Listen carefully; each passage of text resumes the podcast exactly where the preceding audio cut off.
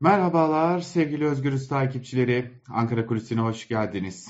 Bir düne gideceğiz çünkü bugünkü programımızın esas konusu dün AKP Genel Merkezi'nde tırnak içerisinde sürpriz olarak gerçekleştirilen AKP Genel Başkanı ve Cumhurbaşkanı Erdoğan'ın kurmaylarıyla yaptığı toplantı.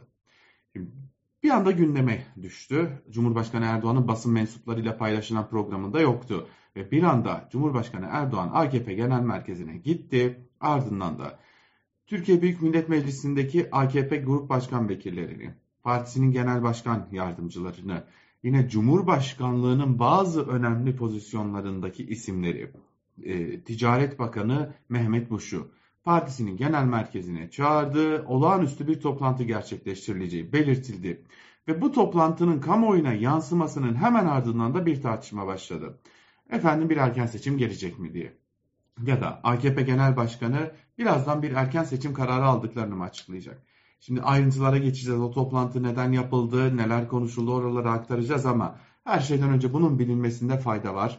Eğer bir erken seçim kararı alınacak ve bu erken seçim kararı açıklanacaksa bu Cumhurbaşkanı Erdoğan'ın partisinin kurmaylarıyla yapacağı görüşmenin ardından değil, MHP lideri Devlet Bahçeli ile yapacağı görüşmenin ardından alınacak ve bunun ardından açıklanacaktır.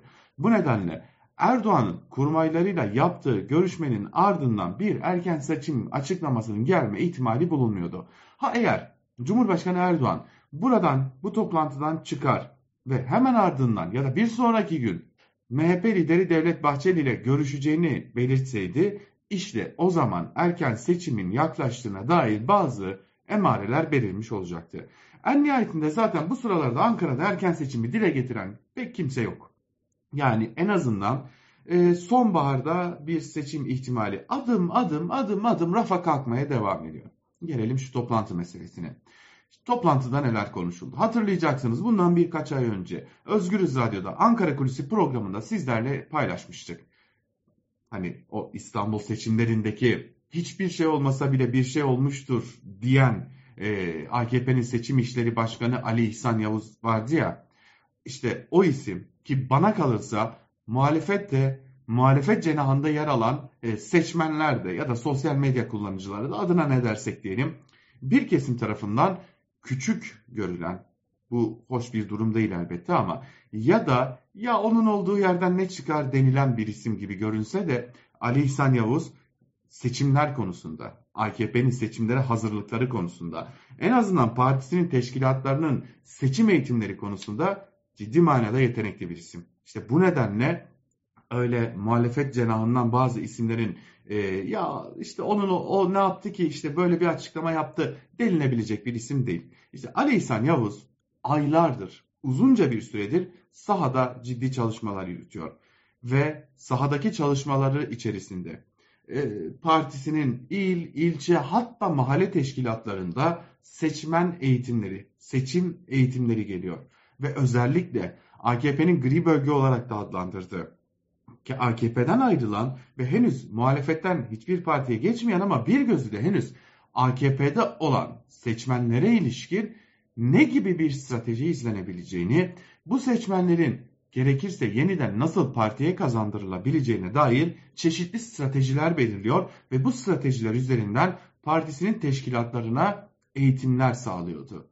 Ve bu eğitimler içerisinde e, hem bu kararsız seçmenler için üzerinde etkili olabilecek çeşitli bu tırnak içerisinde aile büyüklerinin etkin olarak kullanılması hem de bu seçmeni 20 yıldır biz buradayız, 20 yıldır bize oy veriyorsun ve 20 yıldır ne gibi bir eksiklik yaşadın stratejisi üzerinden yeniden ikna etmek ve çeşitli ikna yöntemleri de yeniden partiye kazandırmak gibi bir seçimleri var.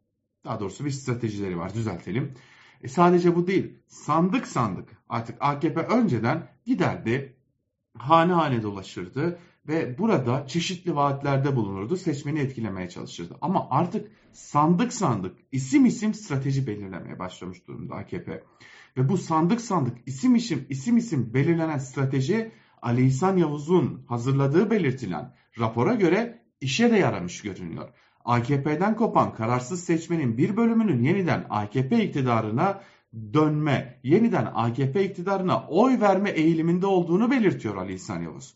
Ve bunu Cumhurbaşkanı Erdoğan'la da paylaşıyor. İşte o toplantıda. Ve yine o toplantıda Naci Bostancı gibi önemli bir isim bulunuyor. AKP'nin kaba tabirle söyleyecek olursak propaganda konusunda e, önemli isimlerinden biri. Medya sektöründen gelen, medyada çok sayıda medya mensubunun eğitiminde de yer alan ve bana kalırsa e, e, muhalif olsun olmasın e, ya da farklı taraflardan basın mensuplarıyla iyi ilişkiler kurmayı başarabilen nadir AKP'lilerden biri olan Naci Bostancı da o toplantıdaydı.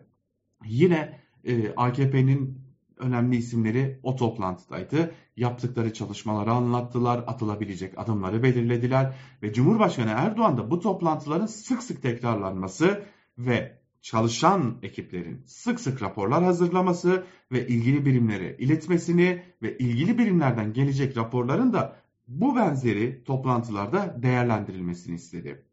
Ortada bir erken seçim yok ama ortada AKP'nin tam anlamıyla bir seçim hatası söz konusu. AKP artık neredeyse 10 ay kala seçimlere çok ciddi bir şekilde hazırlanmaya başlamış durumda. Bu ekonomide de böyle, bu e, AKP'nin kendi içerisinde seçmene ulaşma çabalarında da böyle. Bu dış politikada da böyle. Bu iç politikada da böyle. Altılı Masa hala turlarına devam ede dursun.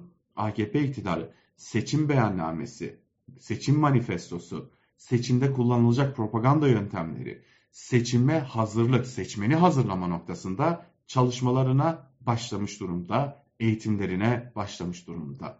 Bakalım geç kalan ya da erken hareket eden kim olacak? AKP iktidarı mı erken harekete geçti yoksa muhalefet geç mi kalmaya başladı? Ankara Kulisi'nden bugünlük de bu kadar. Hoşçakalın.